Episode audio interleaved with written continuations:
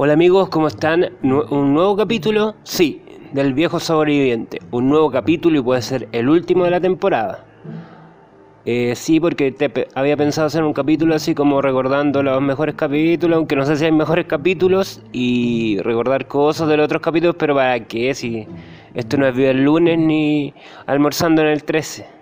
En esa época hacían esa... Bueno, yo igual mi programa se trata de un viejo que, que habla cosas nuevas que le pasan, entonces también tendría un poco de sentido hacer algo así. Pero no, no creo que sea así. Se está paseando una vieja por afuera que está mirando como que me... Primero me interrumpió con la música. Ahora me puse a grabar el capítulo y me quiere seguir interrumpiendo. Vieja culia. No es porque sea mujer, no estoy ofendiendo a una mujer, estoy ofendiendo al ser. A ese ser que, que anda deambulando día domingo, día y media de la mañana en, en un portal, ni siquiera en un mall. Era distinto el rock antes. Bueno, yo como fanático del rock, bueno, gente como de mi edad, como viejos, les gusta el rock, música de, de abuelo, claro. Es bueno el rock, pero ha cambiado harto el rock. Y ha cambiado las radios de rock. Radio Futuro, cuando yo era chico, me enseñaba sobre los músicos que yo quería saber. Y yo como niño quería aprender cosas de los músicos, las historias que les pasaban, de las bandas, de las canciones, de los discos, de todo eso. Y habían programas distintos. Heavy Metal Manía que daba dos horas, eh, sábados y domingos, dos horas de metal. De distintos tipos de metal. Estaba el Pera, que igual era como chistoso y te daba como... Yo era chico, entonces no podía ir a las tocatas en esa época. Y entonces, pero igual como que decía, uh, sería bacana ir alguna vez a una tocata como esas que anuncian en ese programa. Y bandas que también eran desconocidas, las pasaban ahí. En un horario también súper asequible. Eh, y claro, ahora que estoy viejo, no sé de las tocatas. Cagué.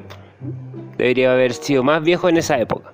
Y había otros programas en Radio Futuro, había radio concierto rock y guitarra y habían otras cosas, otras radios. Y habían conciertos, o sea, habían programas como, no sé, pues de, de soundtrack de películas, pero súper buenos los soundtracks. Y un programa de jazz y ahora no, pues. Yo el otro día escribí en Facebook de Futuro como un viejo culiado, así como denunciando las cosas. No denunciando, pero dando mi opinión.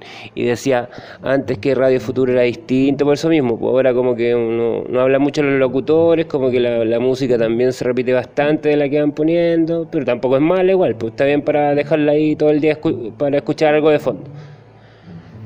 yo como descargo discografía me dedico más a escuchar esas cosas cuando trayecto a trabajo, a mi casa, no sé. Pero igual la gente que opinaba ahí en el Facebook, porque pusieron una publicación de Munspel y decían nunca han tocado Munspel. Y decía, antes sí lo hacían, pues ahora ya no. Entonces había harta gente que opinaba lo mismo que yo. Entonces no me sentí como un viejo solo, viejo como sobreviviendo solo. Entonces me también bien. Y tengo un compañero que es joven y él escucha distintos tipos de cosas y escucha rock eh, como de ahora.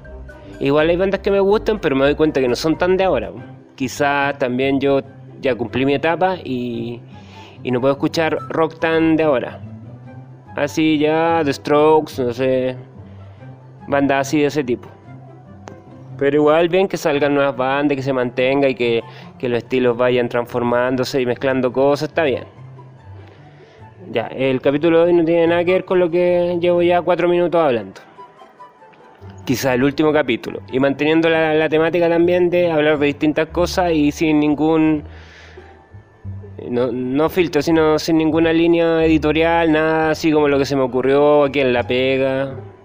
Ojalá que nadie me interrumpa estos 10 minutos que estoy hablando y todo eso. Lo mismo de siempre.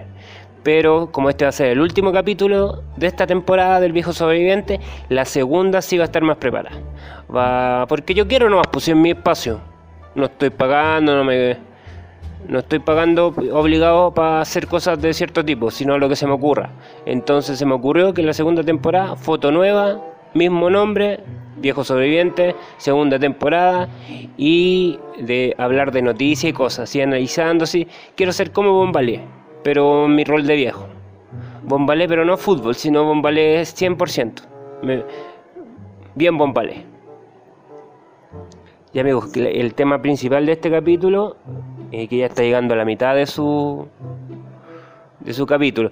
Eh, no es algo chistoso, es algo trágico que les quería comentar porque no, no sabía de qué comentar y voy a comentar esto que mucha gente no sabe que me pasó a mí. Hace muchos años. Hace muchos años yo estuve en prisión. Ya, pero obviamente yo no soy una persona agresiva ni una persona que podría estar en prisión. Soy una persona, como me han dicho, oso panda. Me han, me han dicho una mezcla entre koala y oso panda. Y eso no es como una persona delictual. Yo estuve en Santiago 1, pero tampoco estuve meses, estuve dos días nomás. Santiago 1, y no por mi culpa. Yo estuve con una persona hace muchos años, muchos años, más de 10 años, más como 15 años. Estuve con una niña, no una niña, una joven, una, una mujer de mi edad. Tuve una relación amorosa y me llevaba bien con el hermano. Y un día el hermano lo acompañé a comprar al mall. Y yo no sabía que él no estaba comprando. Fue al mall a mirar cosas, pero no estaba comprando, estaba robando. Y yo ingenuamente pues, me decía, espérame aquí, la cuestión, toma esta bolsa. Y después como que desapareció y yo estaba saliendo por la puerta de esa tienda de, ese comercial y aparecen los guardias y me, y me agarran y me dicen, ¿la boleta, amigo? Y yo la comencé a buscar y no estaba la boleta. Y yo decía, puta la wea, la boleta. Miré para atrás para buscar al hermano de mi pueblo de esa época y no estaba él. Había desaparecido. No era un, no era un, proyecto de buen familiar, una persona que hace eso. Y me llevaron detenido, sí. en una época de ropa ancha, eh, me metieron con otros delincuentes en la celda, en, las celdas del mall, porque hay celdas en el mall para la gente que no sabe.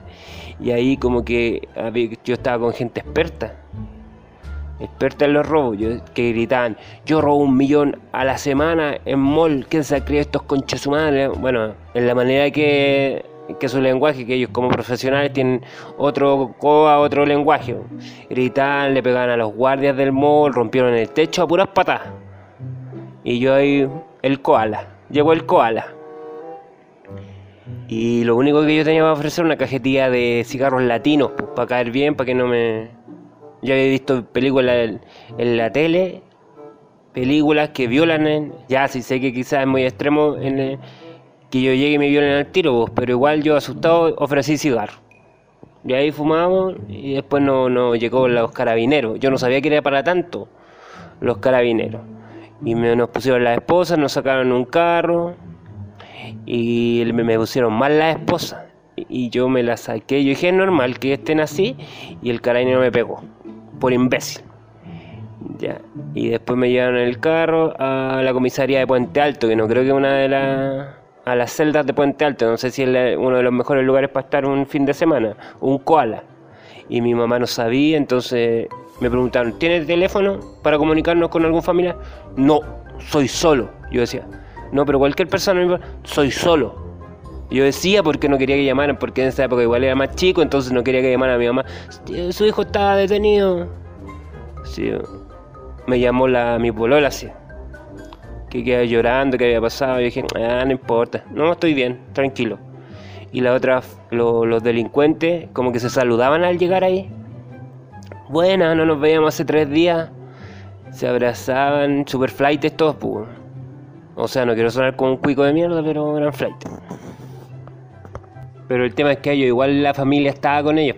Pero yo no, no estaba mi familia porque yo no quería que estuvieran en ese lugar, en, no sé, pues en esa situación iban a pensar quizás qué hueá mía.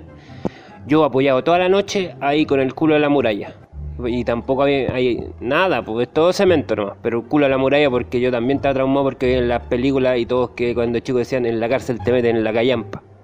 Entonces yo muy asustado de eso.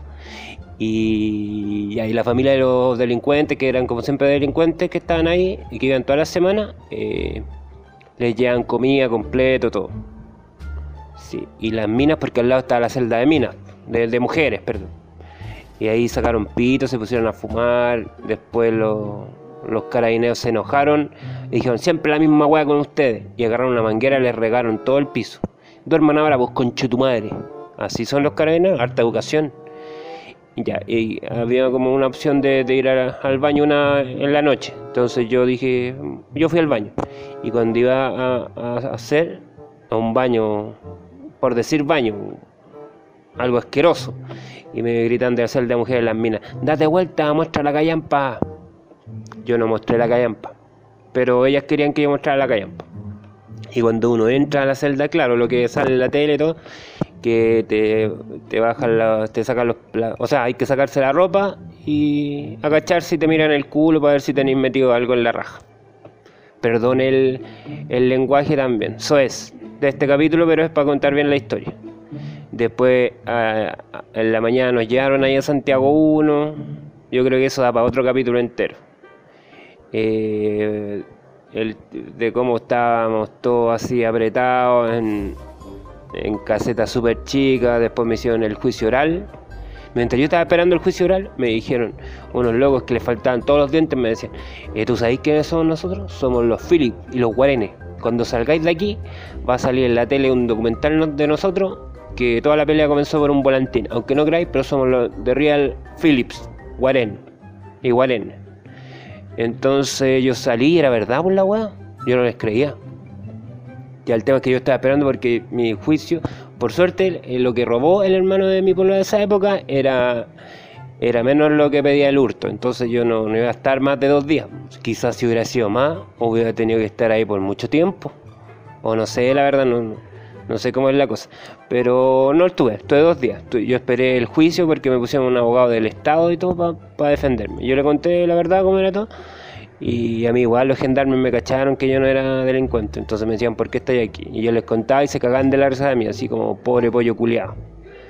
Ya, el tema es que cuando yo salí, me llamó para hablar con el abogado que me iba a defender, yo le visé el bototo a un gendarme.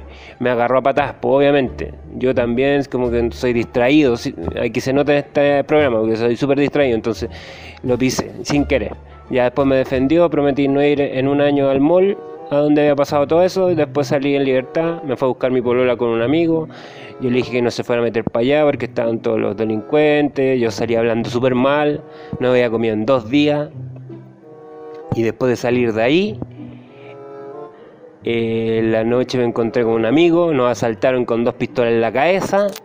Después llegué a mi casa, vi una sirena en la calle, me asusté, salí corriendo, choqué con un ventanal, tajo en la cabeza. Terminé en la posta, me acompañó mi mamá, no quería que mi mamá viera mis papeles porque yo pensé que iba a salir. Estuvo hace dos horas en la cárcel. Por suerte no pasó eso, después me pusieron punto y fin de la historia. Espero que le haya gustado este último capítulo trágico de algo que me sucedió hace harto años de esta temporada del viejo sobreviviente. Eh, todo basado en hechos reales como en la temática de mis capítulos y de mi stand-up. No tengo fechas de stand-up por ahora, pero a fin de este mes sí tengo hartas presentaciones y principios de septiembre también.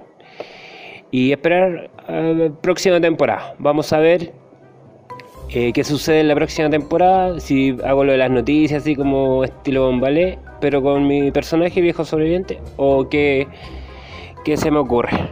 Ahí me escriben cualquier cosa, saludos, gracias por el apoyo de esta primera temporada bien humilde, como me gusta a mí que las cosas sean.